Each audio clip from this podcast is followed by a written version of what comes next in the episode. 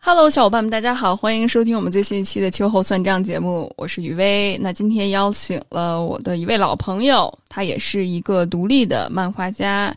他是抽纸小金。啊，我跟小金认识其实是在我在温哥华读书的那会儿，阴差阳错，两个人现在都来到了北京，都从事这种创作的行业。虽然他作为一个漫画创作家，和我作为一个播客关注心理、个人成长的一个创作者，似乎好像没有特别大的交集。但是我们上次聊完之后，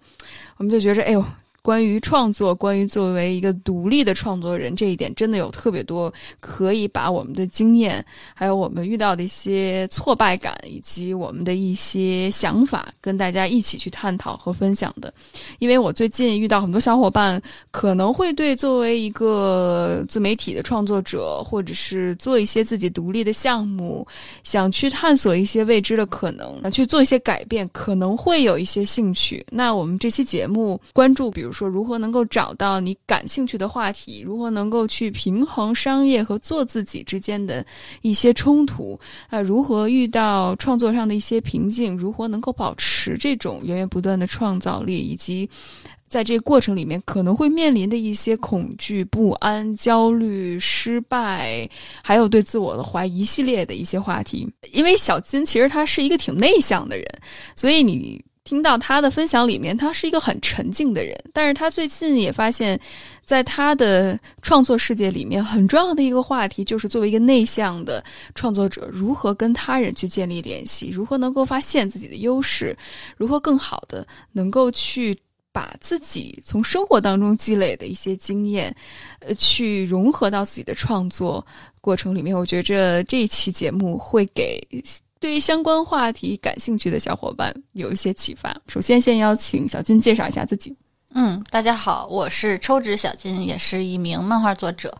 然后大家叫我小金就可以。嗯，好啊，小金。那既然咱们聊关于创作的话题，我觉得就有很多可聊的，因为我跟其他也是类似于做创作的一些伙伴聊天的过程里面，大家可能面临非常大的一个问题吧。就是一方面，就是如何能够去寻求一个商业和个人表达的一个平衡。那另外一个就是如何能够保持这种创作力。那首先，我想请问一下小金，你也算是出过一些作品，在业内也有一算有一些影响力的人了。嗯，虽然我不太了解这个行业哈，但是我觉得小金是有自己的位置和影响力的。那你觉着，小金你是如何去找到自己？表达的这样的一种方式呢？比如说，我知道，即使漫画这个领域，可能它有不同的可以讲述不同的故事、不同的叙事方法。呃，那你是如何找到自己想讲的那个故事的呢？嗯，我觉得要是这么说的话，其实商业和做自己也不是很冲突。嗯，就在这个过程里面，肯定有融合的点，因为我觉得你习惯的、熟悉的东西，然后这个东西才是最真诚的。这个真诚的状态，其实反而是有商业的部分在，它其实是更好的能够让你和你的读者去做共鸣，嗯，然后它才会成为一个有商业意义的这样的一个作品。如果你说我是纯为了一个市场去服务，我是纯为了别人画而画，其实很多情况下，呃，大众他也是不需要你这样做的，就是他就想看你的故事，但你又说我画的是。别人的故事，那他为什么要来看你？我觉得可能有这样的一个关系在。嗯嗯嗯，所以我听到可能这个关系并不是对立或者冲突，不是选一选二的这个问题，一号路二号路的问题。它是如何能够更好的让无论是商业或者是去呃自我表达，如何能更好的去服务自己？嗯嗯嗯。那你觉得，比如说在这个过程里面，有没有遇到过一些想去迎合市场？嗯，或者是就在怀疑自己，哎，我做的这件事情是不是我的声音，或者是我是不是一直在用别人的声音再去讲述这些故事的一些瞬间呢？嗯，我觉得这个是一个特别好的问题。这个其实是我我相信每个搞创作的，不论是什么文字形式还是图像形式，就是大家都会有有过这种想法吧，就是我，呃，要不要画一些可能被别人认为是受欢迎的，会是受欢迎的，会是比较接受起来比较积极的，然后受众非常嗯广的这样一些东西。然后我最后得出的结论就是，呃，就是不是不想，而是做不到。然后这个对我跟我跟猫丽也讨论过，就是说，嗯，我觉得。我觉得是很多时候，你想要去迎合一些呃主题也好，但是你真正到下笔的时候，真正到去创作的时候，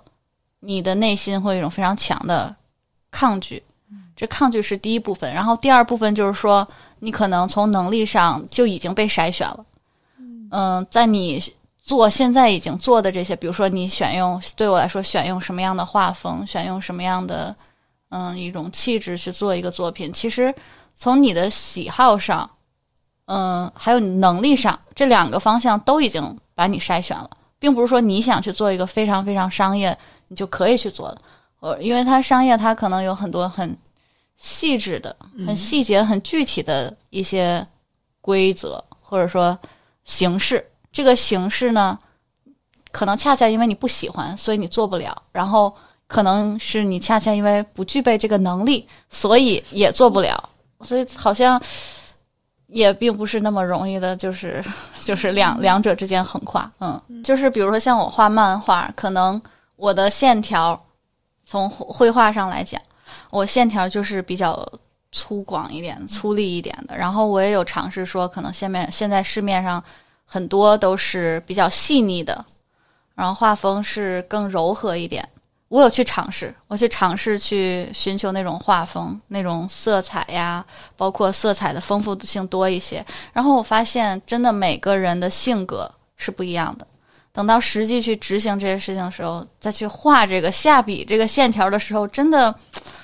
就天然的觉得，嗯，有阻力。那你有没有怀疑我自己？会不会觉着，哎，是不是我不够好啊？这就是就是为什么我画的没有那么细，为什么我画不了那么细？有也没有吧，因为就会觉得从底层逻辑上来讲，我讲的故事可能它就不适合这种非常细的、柔和的、比较碎的线条，或者是嗯，然后因为我想讲的故事，就从根源上就让我。选择用一些我现在使用的线条，嗯，所以它其实也不冲突，嗯，然后反而是我要刻意去改变其中一个，会觉得更冲突，嗯，而且有一种挫败感，嗯嗯嗯，哎，我特别有共鸣哈，因为我自己有的时候写文章，我之前是在那些互联网大厂写文案的，嗯，然后其实文案大家如果呃基本上是有是有点像是一种产品似的，就是它有一个大概的框架，然后你能够去。拓展的，或者是能够做一些创造的空间，其实并不是很大，所以你生产出来都是一些模式性的东西，像产品式的东西一样。反倒如果是作为一个内容创作者的话，这种模板或者是一种限制，特别是在一个商业化的产品里面，它会给你很多的阻力，让你没有办法做真正适合自己的表达。嗯，所以某种程度上，你的一些情绪和感受就会被压抑下去。反倒我现在自己做自媒体的时候，虽然没有这么多流量，或者是。呃，平台的这种加持，但反倒你更能够去说自己的一些心里话，嗯，而这些风格可能真的是只有你自己去用自己的表达，只有你自己能够真正把你自己的声音找出来之后，才能更好的去表达出来。对我，我同意，就是，呃，我觉得模板这个东西，首先它存在一定是有它的意义，是因为它是经过前人很多次经验的总结，他会觉得有一个很高效的。嗯，很 很就是成体系，然后很实用的一个东西，它才会摆出来。但我觉得这个确实是给那些我本身就没有特别强烈的想法，嗯，然后我现在就需要把一个事情高效的做出来，把一个文案也好，把一把一个东西描述出来，把这个文章写出来。但是这只是最最最基础的东西，对不对？你要是想在这个基础之上，把这个事情做得更好、更漂亮、更自我，或者说更具有独特性，那你这个模板就只能是要超越它。一旦有这个情况在，你就会觉得这个模板是非常非常限制的。嗯，那你当然要选择去抛弃它，而不是说还要回到这个模板里面。那你觉着在你自己漫画的创作过程里面，就有没有这种不断的先去遵循一些模板，然后再去超越，然后再去遵循，然后再去超越这个过程？嗯，有，就是我不能说是超越吧，但肯定是说，呃，有模板的地方，然后肯定要是在它基础之上有一些改动，这样才会有一种反转。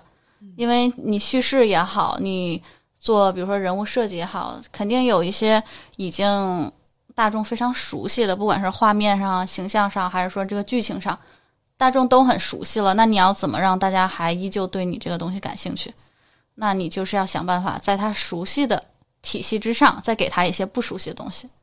所以可能就是三七分吧，三七开，就是七分是已经大家比较熟悉的东西。然后还有百分之三十是你需要你自己每个人去创新、去开发，然后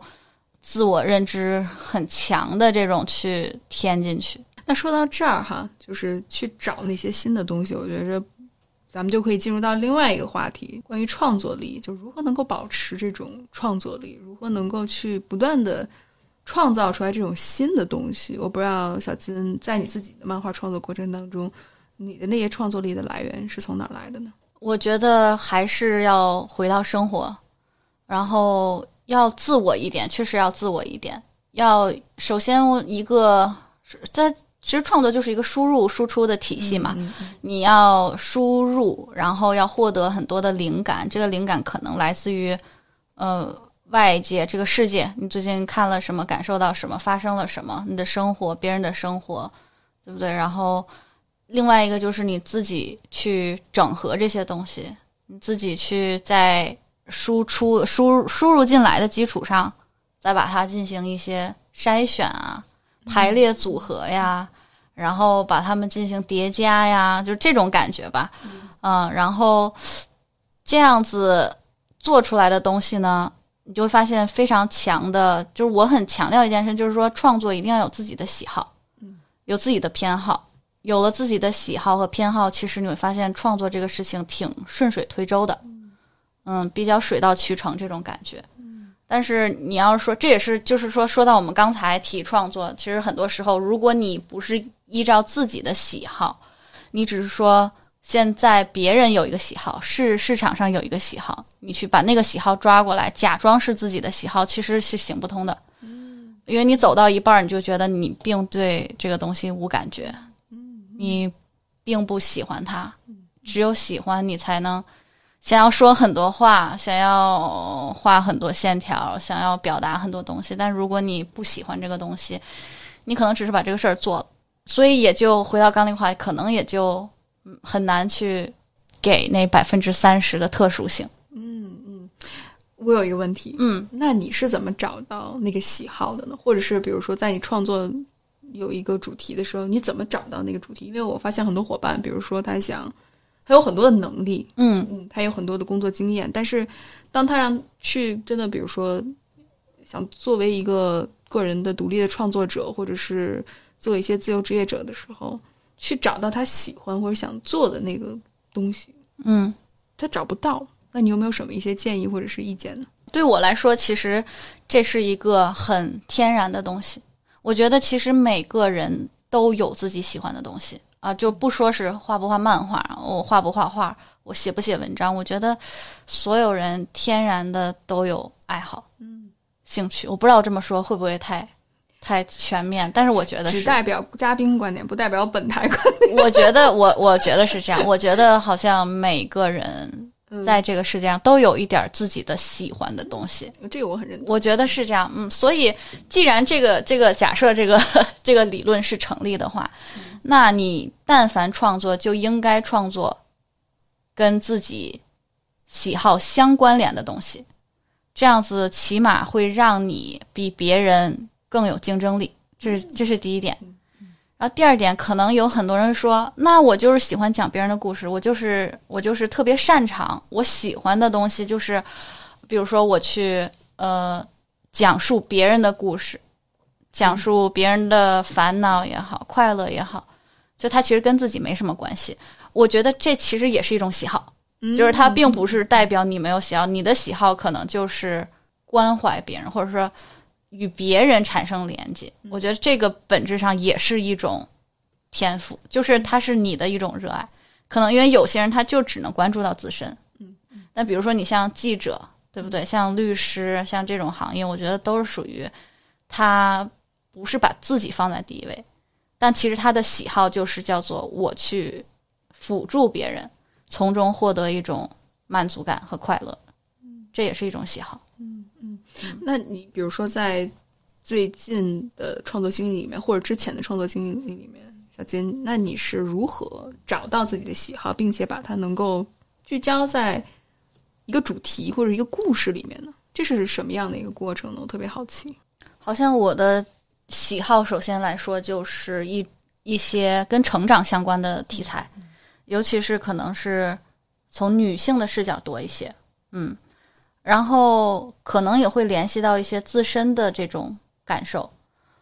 在此基础之上呢，可能是跟生活相关的。就比如我之前画的那些作品，都是一些日常生活类的，然后嗯，一些搞笑的、愉快的这种，包括有些幻想的，我觉得这就是我的喜好。然后我从生活里面。去取材，比如说，这也是我比较喜欢的一个类型吧，就是把自己平时可能经历的一些事情，然后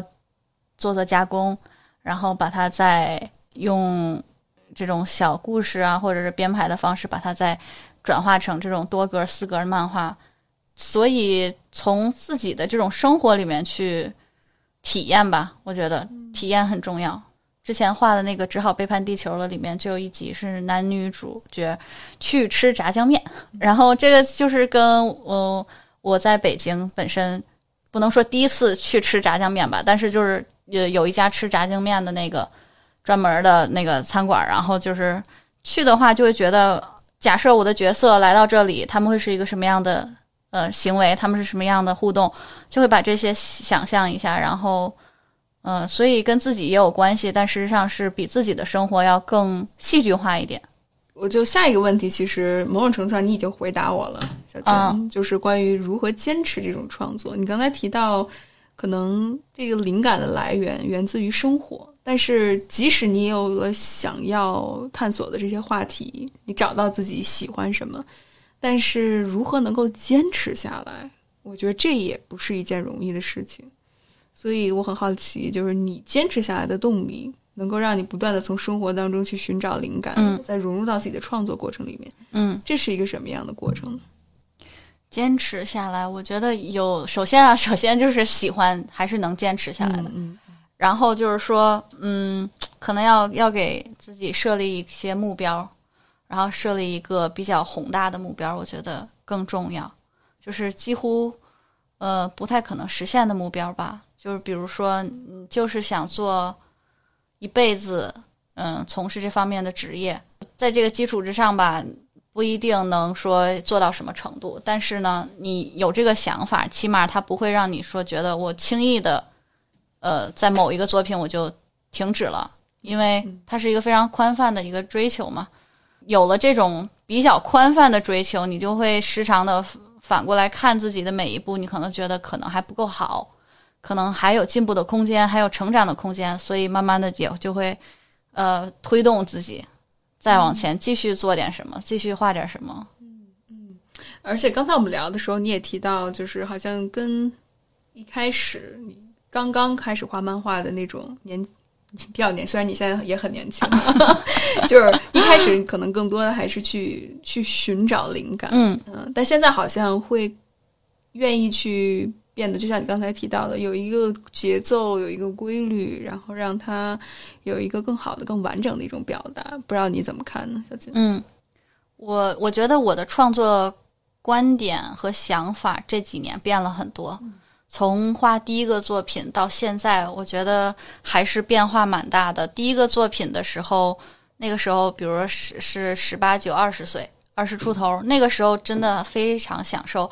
那种很精彩的，在一瞬间很具有强烈的体验的那种爆炸性的情绪，不管是从创作上还是生活上啊情感上都很追求这种热烈的东西。嗯，但是它未必很持久、很持续。但是现在逐渐上了年纪，就是这几年会沉淀，会沉淀，沉淀到现在的创作想法就是，嗯，可能比起一瞬间很精彩的东西，会觉得有陪伴感的，然后长期的、有时间加持的、能够叠加累积的，不太会、不太很容易崩塌或者是消失的东西更重要。更更有这些创作偏好吧，对我来说，然后它最好是可控的，嗯嗯，比起以前只追求那种不太可控的灵感的瞬间，现在喜欢可控的东西。小金分享这一点出来，给我一个启发，也让我意识到，就是 就有灵感是一回事情，嗯，但是你如何更好的去跟你的灵感相处，甚至是如何更好的去驾驭你的灵感，我觉得这一点其实。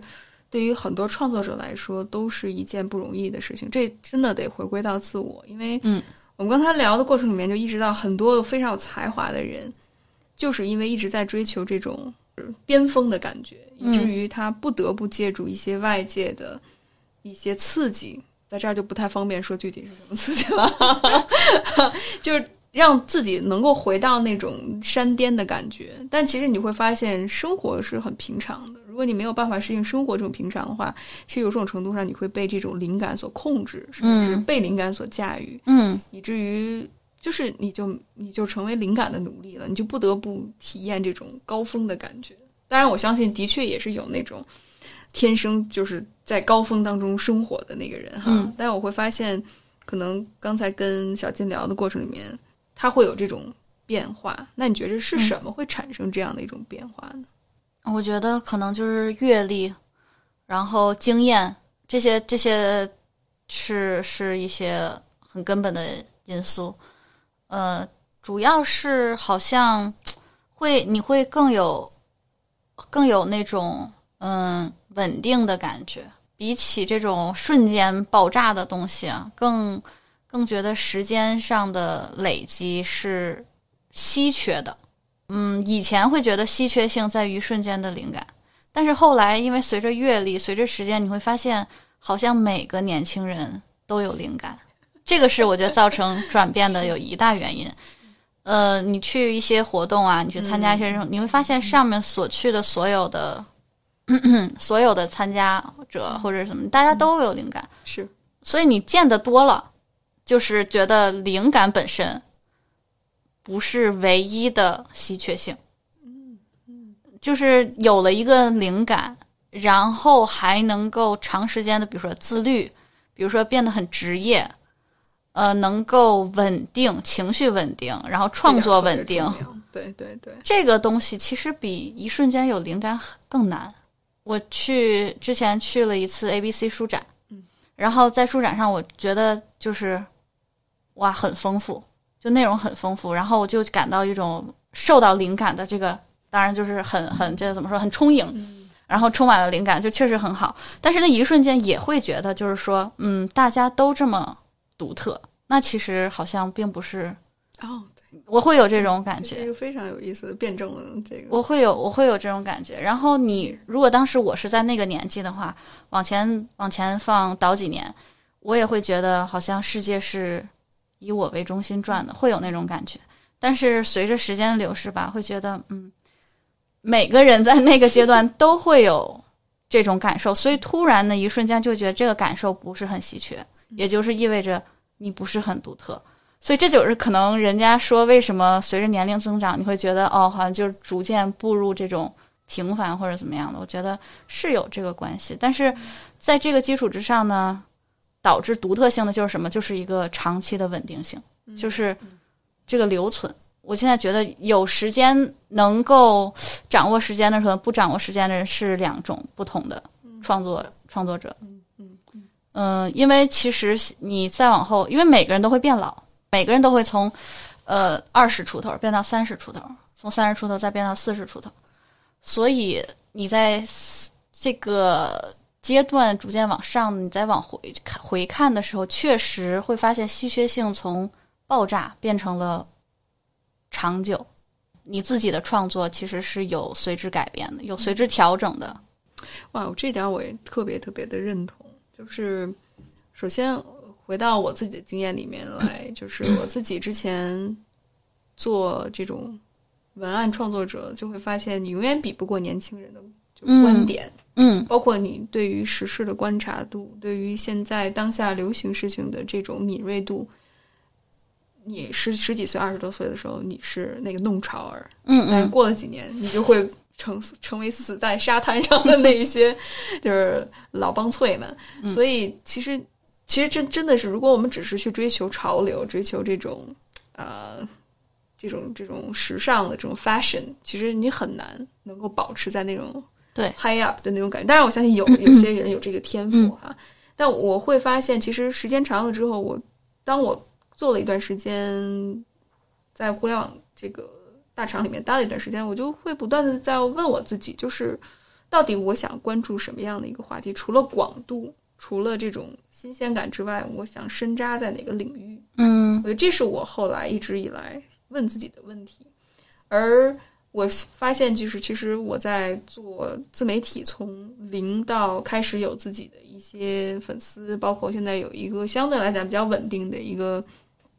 小小小小的一个商业这个部分，能够养活我自己。我在这个过程里面，其实看到了非常多有才华嗯嗯，以及非常多有想法，甚至是有表达能力的人。对，但很遗憾，就是并没有能够坚持下来的太多的人。我觉得我并不比别人，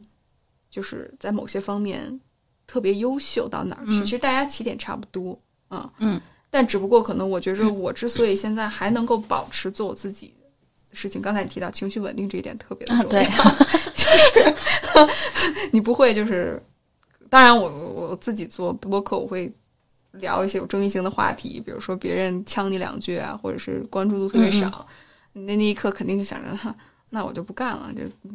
曲高和寡，没人能够理解我，那我干脆我干点别的吧。但是反倒你坚持下来之后，这也是我自己当初开始做自媒体的时候，我有一个非常好的一个朋友，他跟我说过，他说 consistency 是最重要的。嗯，就是这种一致性一致性，这种持续性的一种输出输入是非常非常重要的。而且我自己在做社群的时候，最近有一个伙伴就是称赞我说：“雨薇，你情绪稳定这件事对我来说特别的重要。对我，我现在也很欣赏情绪稳定的人，但是所有人啊，我几乎可以就是说，大家在年轻一点点的时候，真的都是追求那个对嗨点和开心的那种状态的。我然后我认为这也是非常非常好的，就是非常非常正常的。嗯，因为像你刚才说到的，就是说，嗯，还是不同的阶段。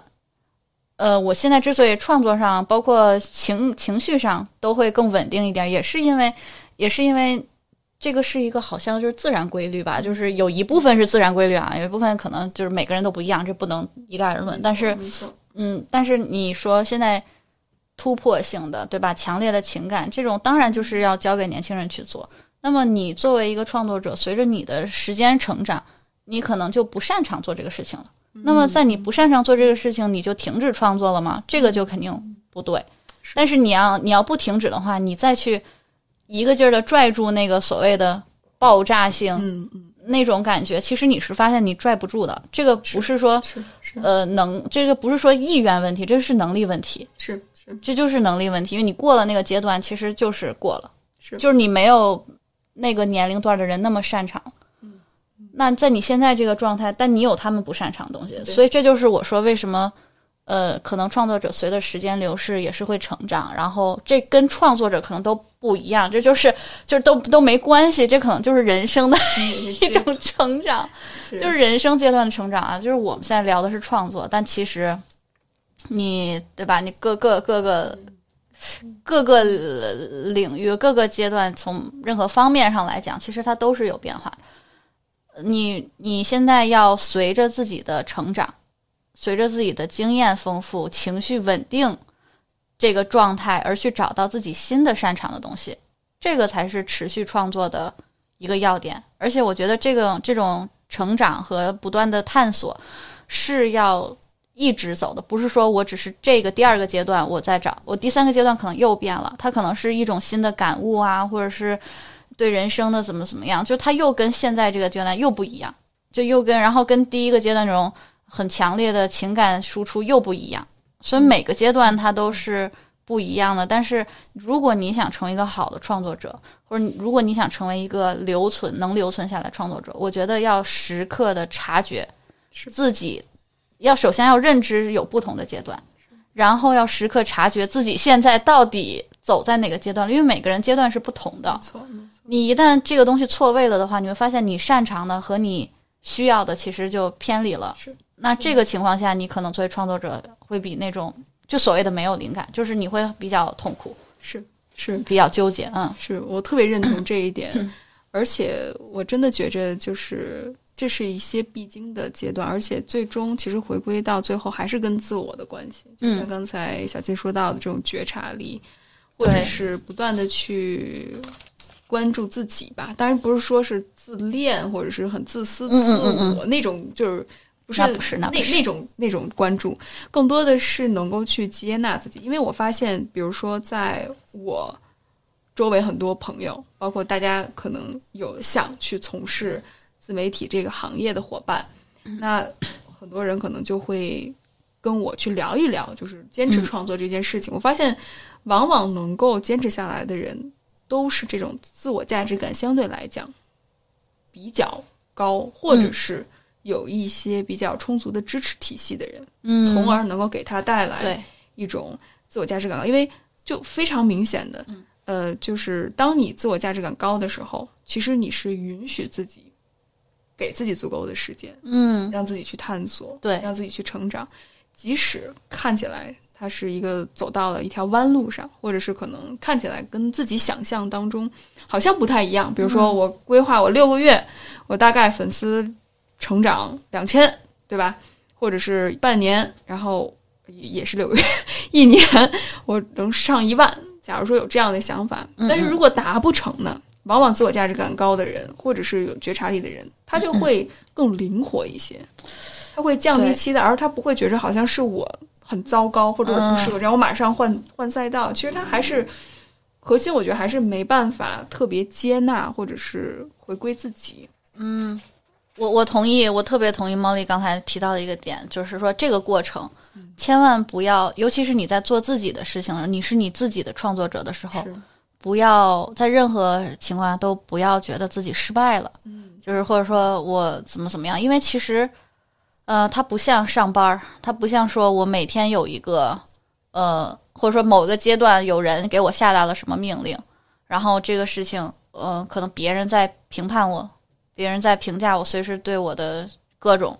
但是你要是自己做这个事情，我觉得首先要从，就像猫丽刚说的，首先你要有一个比较稳固的内心的支持，这可能是兴趣，这个是能够支撑你首先成为一个比较自主的创作者的一个，我认为是最重要的。嗯，然后你在这个过程当中给自己设立的这些目标，比如说我要涨粉丝，我要达到什么什么样的成绩，我在这个时间点儿里怎么样？其实从我个人的经验来讲，只要你创作的内容是真诚的，是你永远能吸引来一批关注你的人。是，然后这个速率上来讲，其实你你不是太可控的，但我我只能说，只要是真诚的创作，它是有市场的。嗯，这这个可能又回到了我们最开始说的那种，就是到底自我与市场到底冲不，到底叫什么冲不冲突？我觉得，嗯，我觉得其实没有那么冲突，因为，嗯、什么东西到底什么什么样的创作有价值？那就是稀缺的，然后自我的，就是别人看不到的东西，别人享受不到的，别人体验不到的，他能从你这儿体验到，那个本身就是对。然后这个这个有，只能说有的是有的人他很擅长说把别人的这些写感受去抓取过来，但是永远有一部分人他只要表达自己，忠于自己，就已经非常稀缺了。然后就是，然后就是坚持，自律，坚持。坚持才能给自己自由。嗯，真的，我觉着好多时候，我我看到很多，哎呀，这个感觉好像有点在评判别人，但是我绝对不是说谁好谁坏的意思，我只是觉得很惋惜，就是有一种伤仲永的感觉，就是我看到很多有很有想法的一些年轻的艺术家，我在朋友圈里面会有，他会做一些自我表达，但就是因为这种追求灵感或者是太就没有一些自律，或者没有一些。就是持续性的东西可以让他保持有一种持续性的输出，所以他很快就把自己耗尽了。嗯，无论是身体、情绪，嗯呃，就是他，而且很多人，比如说在咨询的行业里面，很多小伙伴就会觉着我要学更多的技巧，嗯我要读更多的书，我要做具体的理论。但是其实真正咨询非常核心的，我当然不是说这些技巧、这些理论不重要，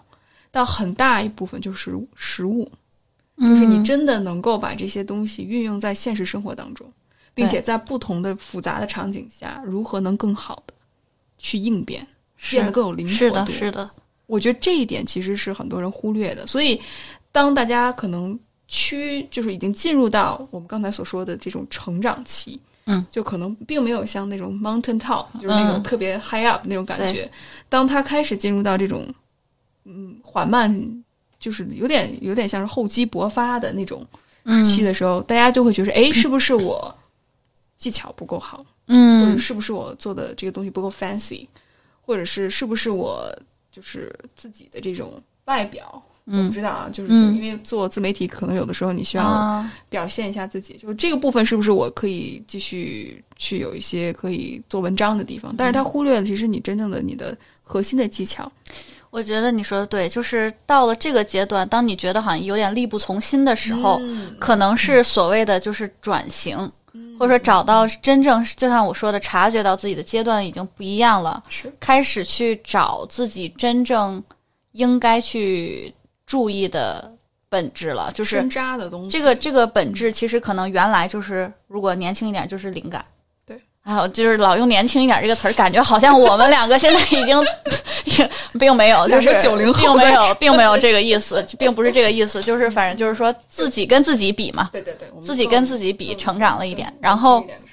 然后你你就发现你自己原来你也会有一个惊喜，就是你发现你自己原来做不到的一些事情，你现在的自己沉淀后的自己有了一些经验的自己能做到了，这个是我。特别深的一个体会，就是以前你让我浮躁的时候，就是灵感充满了灵感的时候，反而没有办法去沉淀，反而没有办法自律，反而没有办法去坚持。我觉得坚持真的好难，那个时候就觉得好烦，我就想做一个特别愉快的，然后一瞬间感觉能得到很多关注的东西，就是那个想法特别的真实。但是现在的话，我会觉得，嗯，就不是那个阶段，就是做一些，呃，我认为。稳定的，又来了这个词儿，就是，嗯，怎么说呢？就是，嗯，因为时时间还是时间的话，你时间需要付出，对对，这个这个时间付出的时间，很多人他付出不了，是，这就是所谓的坚持和自律。你会发现，每一天做同样的事情，这个这个量变会产生质变的这个过程，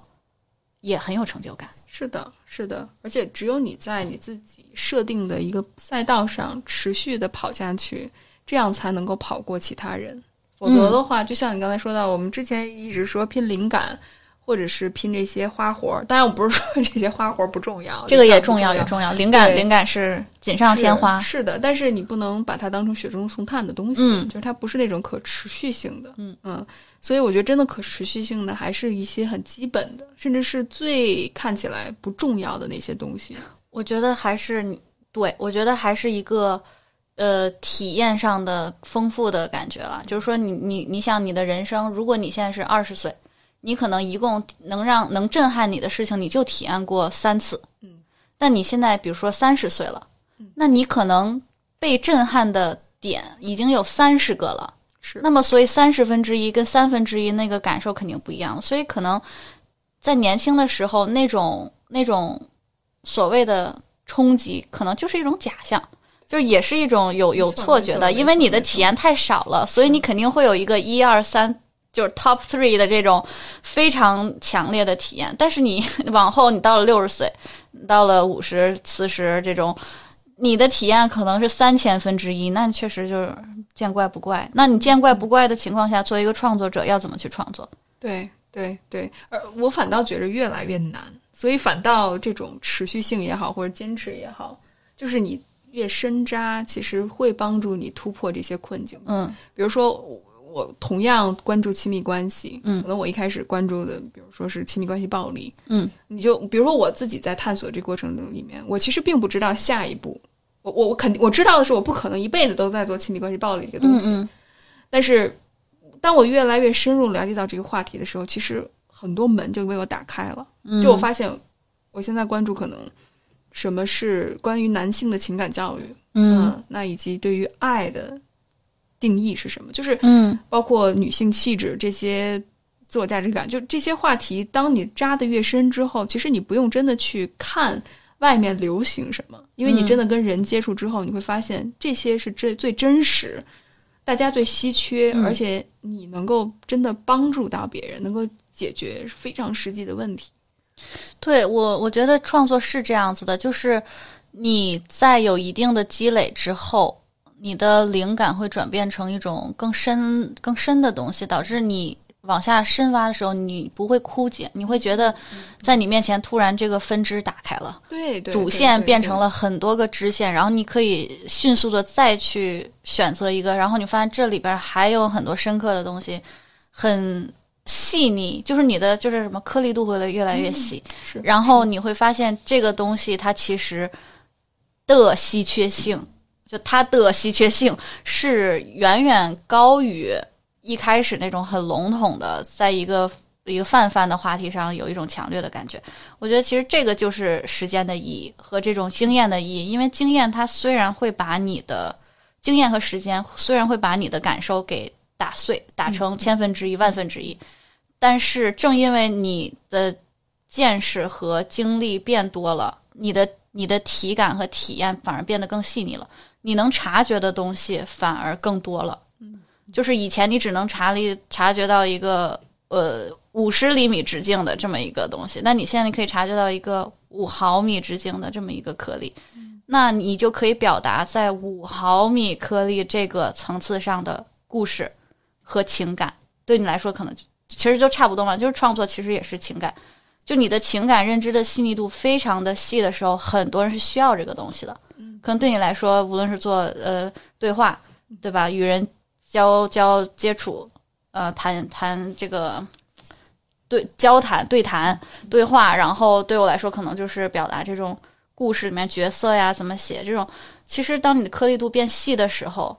这个就是创作稀缺性，这也就是所谓的你的只有经验和时间能带来的。嗯，这个东西没有办法在特别年轻的时候，在你三分之一、十分之一的时候是做不到的。而且你越来越会被那些很真实、嗯很，细节性的、对，很微妙、很复杂的东西。对对对，嗯，。对，那这就回到了刚才 Jerry 你提到，呃，小姐你提到的这种，嗯，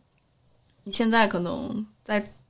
酝酿一部新的作品，嗯那在这过程创作过程里面，或者是你去不断的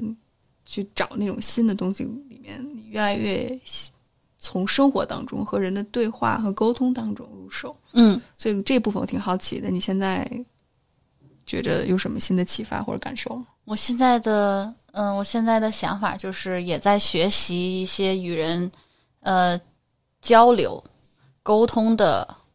能力，呃，在对这方面更加的上心。然后，因为因为本身说我在连载期的话，可能就是比较封闭一点，会在家，然后自己独处的时间多一些。但是现在在这个预备准备连载的时候呢，当然这是这是一个很长的过程啊，并不是说我一定要在什么某个阶段每天要见几个人或者是怎么样，但是就会想要找更多的人去交流，去接触更多的行业啊，或者是场景，在不不同的地方跟他们对话，然后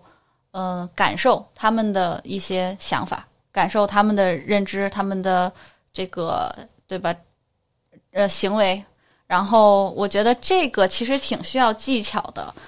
嗯，他不是说你一腔热血，然后你要 要找出去和人采风取材，它不是这样的一个沟通过程，它确实需要一些更温柔、更细腻的视角去去介入。嗯，然后我就会思考，就是说，嗯，因为现在成年了嘛，你与陌生人打交道其实挺困难的，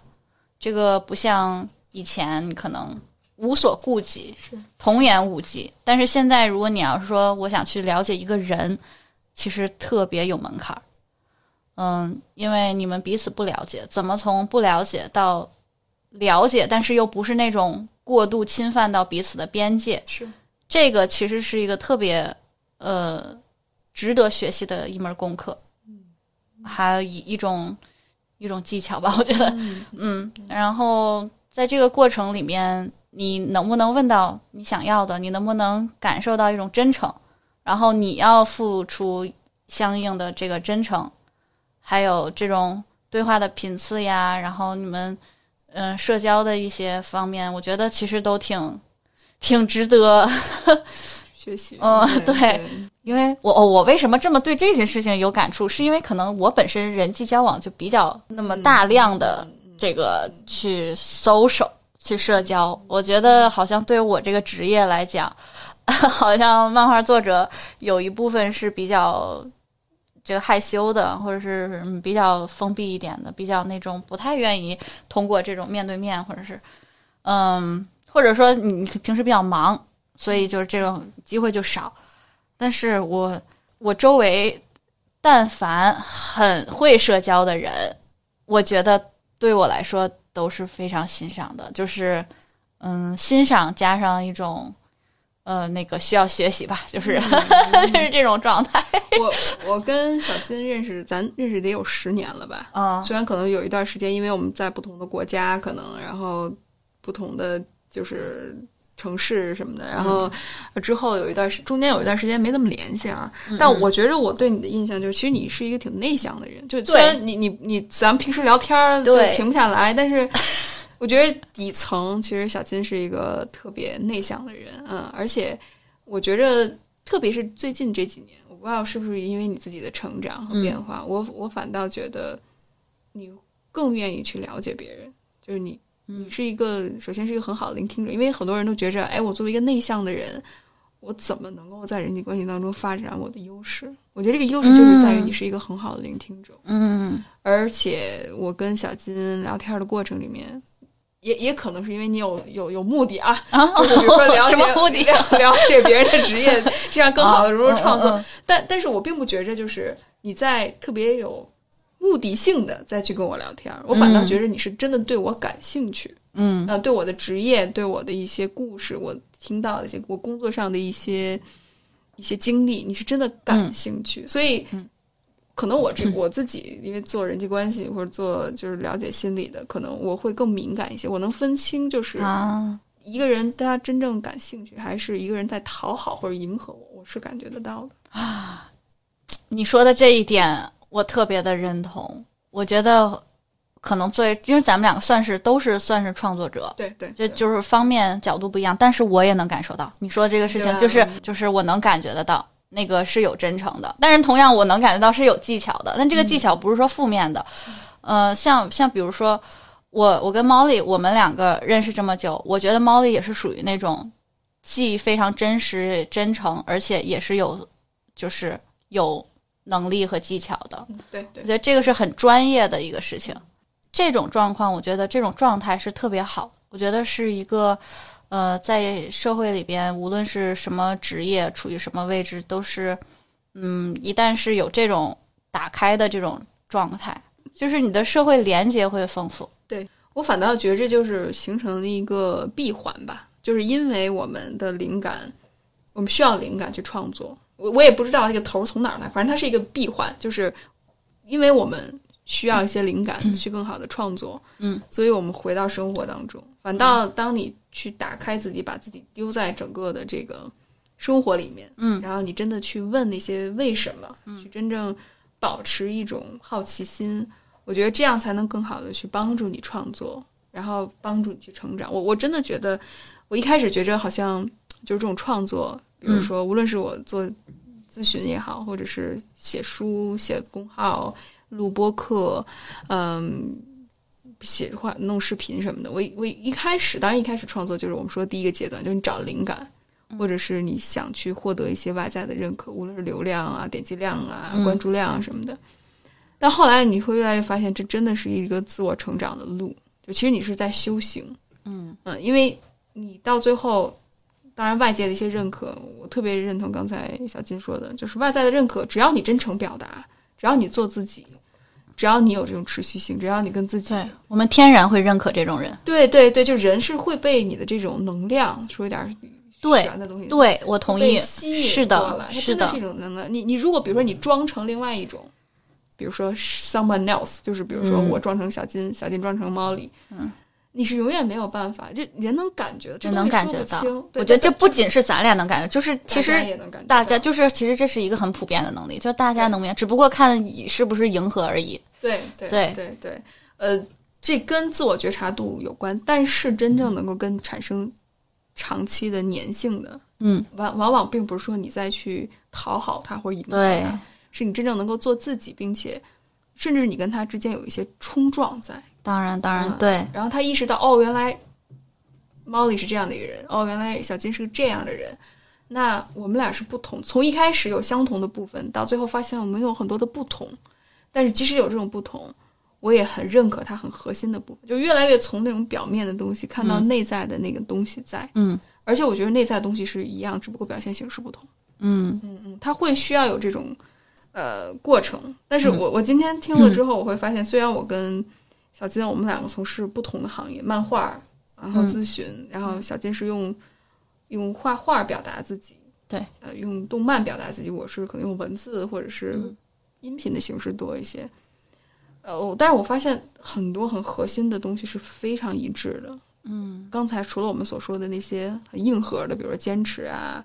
持续啊，然后有一个规则呀什么的，嗯，还有就是真实、真实。共情、真诚。廉洁，嗯对，真诚、真实，嗯，然后廉洁和共情，嗯，我觉得这些是真的能够，就是让咱们的这个闭环能够转起来，然后也嗯，不会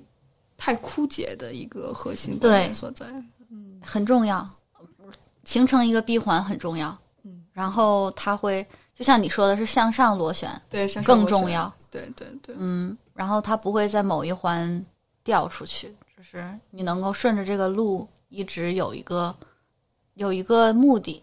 有一个目的地。嗯，嗯、不会说因为某一个，虽然我觉得可能迷茫有的时候会是这样吧，就是是。中间有一个闭环可能就是断掉了，嗯。嗯，你在试试图努力再爬回这个螺旋上，或者把它修补一下。嗯，那你觉得你的目目的地是什么呢？我的目的地转转到转到转到上面就是转转到转到我死，然后就转到我升上升天，就是 就这样。晕，嗯。哎，那那你觉着刚才刚才说到这儿，小金转了一下头。转了一下，哎，那你觉得就是如果哈，可以现在给你一个很宽松，你不需要考虑任何的东西，然后你可以随意的创作，你觉得你最后会回归到什么样的一种创作的这样的一个状态？哦，我会选择我我我之前好像也说过，就是我会最理想的状态就是那种还是画一个生活日常琐碎的故事，就是那种呃生活片段的那种创作，然后它不会是特别激烈，然后。宏大什么宏大叙事，然后非常深刻，这些都不会。我觉得最终就是回归到生活，我的生活，我朋友的生活，周围的人。我觉得就是，如果能要一直连载下去，呃，十年、二十年，如果假设说以后有这样子的机会，我还是回归到这种故事题材上吧。意义和价值就是，首先它可以持续，它可以持续，然后它又不是那种让你要消耗的掏空自己，然后竭尽全力去想一个什么 多么深刻，然后多么了不起，多么呃突破性的这种创作。但是首先，所以首先你不会枯竭，啊，就只能说相对来说啊，相对来说没有那么容易枯竭。然后，其次，我觉得对于我周围的这个小范围内的朋友，或者是说家人、亲密关系，可能都会有，都是一个好的记录，都是一个好的记录。因为你在比如说这个东西你画了三四年，你回去看，你会非常的感慨，你会觉得很有意义，嗯，你会很有回回忆各种的这种情绪体验，它会帮你记录下来。然后那种喜悦，我觉得就是这种时间的一种加持。那你觉得那些，比如说宏大叙事那种大制作、大场景，那那些创作，虽然我知道小杰你也在做这些尝试，不断在挑战自己，那你觉得这些东西对你来说，它的意义是什么？我觉得这方面也是非常有意义的，就是你要去挑战这些东西，因为从成本上、精力上、技巧上，肯定是这个东西要比那个生活的要难一些。其实是要难一些，对吧？你你肯定是，就是说你要构建一个新的东西，肯定是要比你从生活里面直接截取这种嗯碎片式的生活状态、日常，肯定要难很多。但是我觉得这个就是要突破自己的边界。呃，比如说你在年轻的时候，你要一直往上的先去挑战自己，先去追寻这些东西，然后先去尝试做一些所谓的啊。也不能说商业吧，就所谓的这种，嗯，更完整的、更有叙事、更有叙事感的，然后去把自己的这种广度啊，先去提高一下，然后等你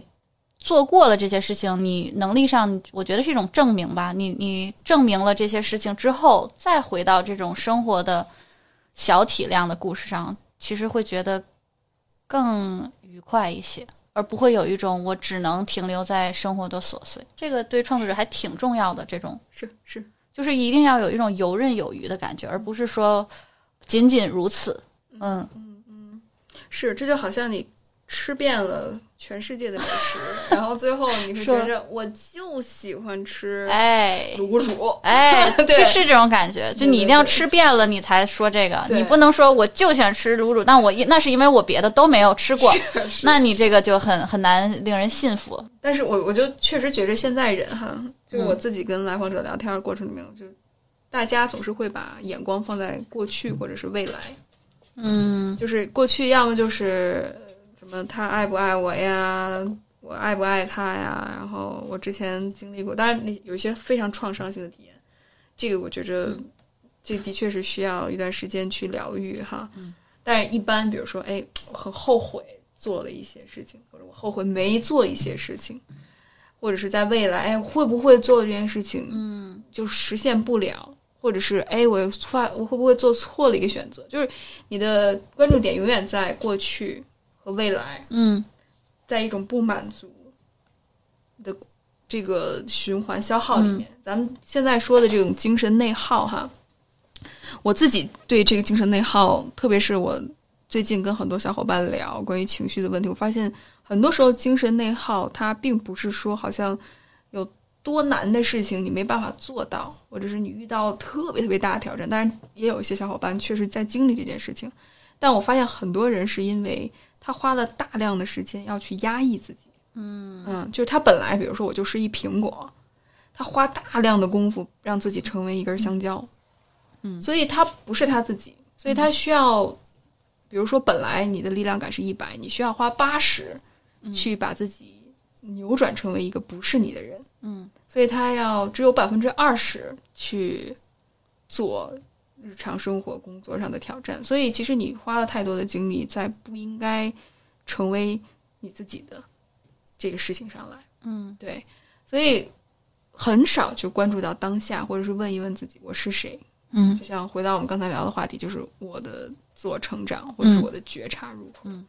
所以我挺想听听小金你的感受，就是。如何能够真的关注当下？如何能够活在当下，发现生活当中的这种意义和美感？我觉得，可能艺术确实是一个出口。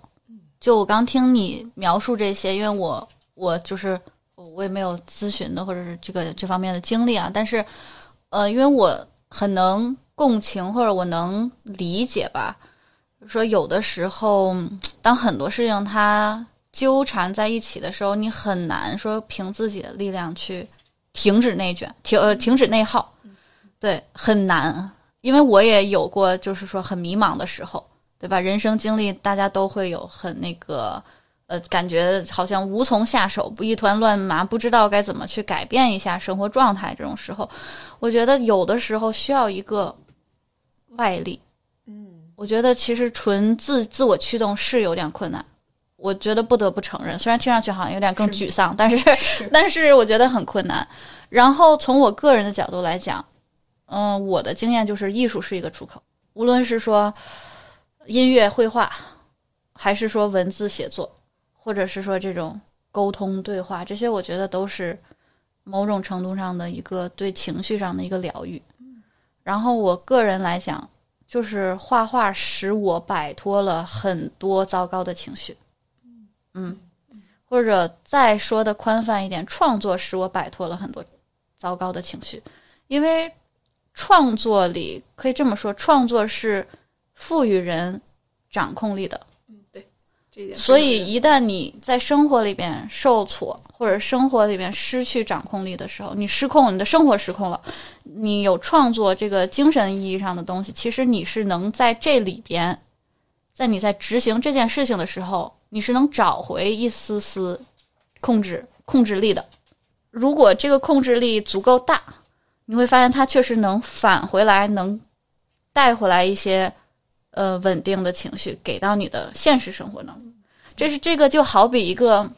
就是物质影响精神，精神影响现实物质的这种感觉，嗯，就是有一点这种感受，嗯，是嗯是，的确是这个样子。的确，我觉着就是真的，哪怕比如说在心理学上，我们讲，当你命名情绪的时候，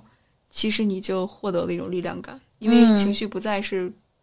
控制你的那个东西，对而你给它一个名字，你就有一种力量感。，对，就就包括更别说艺术，你再去表达，你再去嗯通过更自己更擅长的方式去表达。我我我在播客这做这播客两年多，我采访了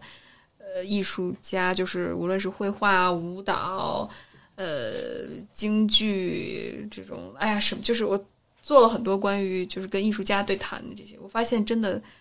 如果你有一个艺术家的视角，其实。你真的能够发现生活当中的不同的美，就你我们看，可能我就没有艺术嗯经验的人，我看世界是这样的，但我从比如说心理学的视角，我能能看出来它的丰富、它的不同、它的层次感、它的深度，嗯啊，然后我去引发了我思考，然后我去引发我兴趣，更好的去探索自己。我们家狗真是。喜欢姐姐，嗯，但是嗯，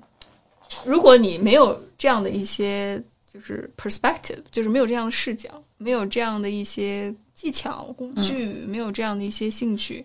可能你看这个世界就是扁平的，嗯，这是无聊的、千篇一律的，嗯。嗯，所以总是想找一些刺激或者是什么，但是很多时候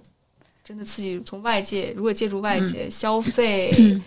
呃，关系、爱、性这些东西，其实它不是很长久，它得嗯真的是从、从内而外散发出来的。对，要找一个，比如说，就像你刚刚说的，消费确实就是，但凡任何让自己有掌控力的东西，可能都会有所缓解。但是具体的这个事情，是不是一个非常积极的掌控力？然后这个掌控力能持续多久？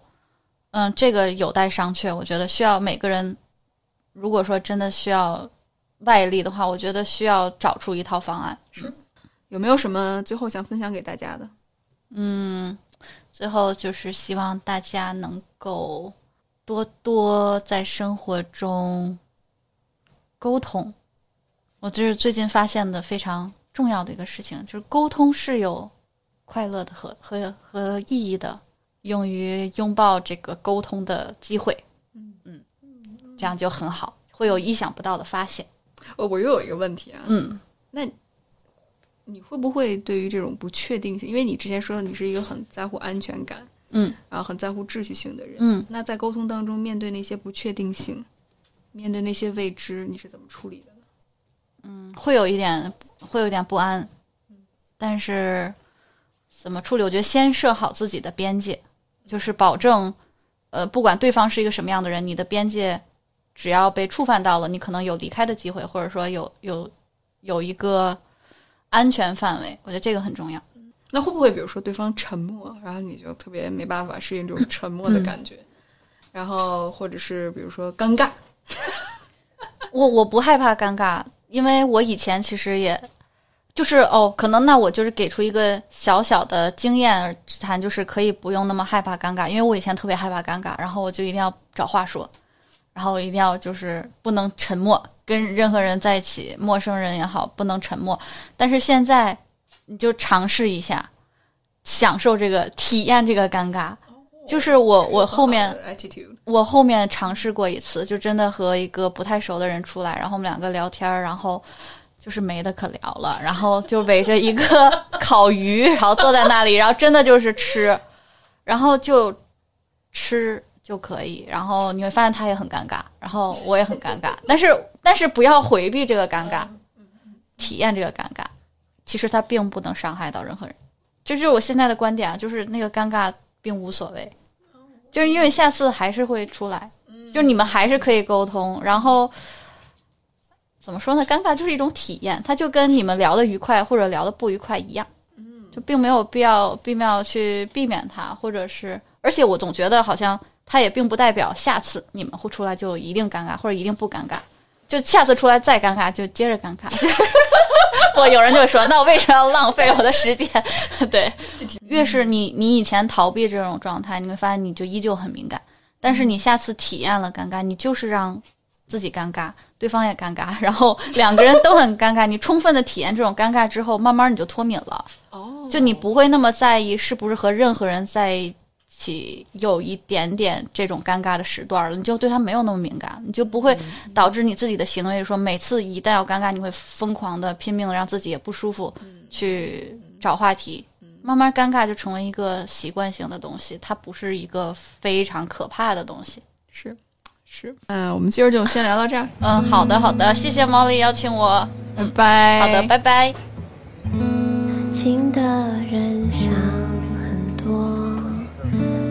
话的人专心说，上班的人在无聊，下班的人活得自由。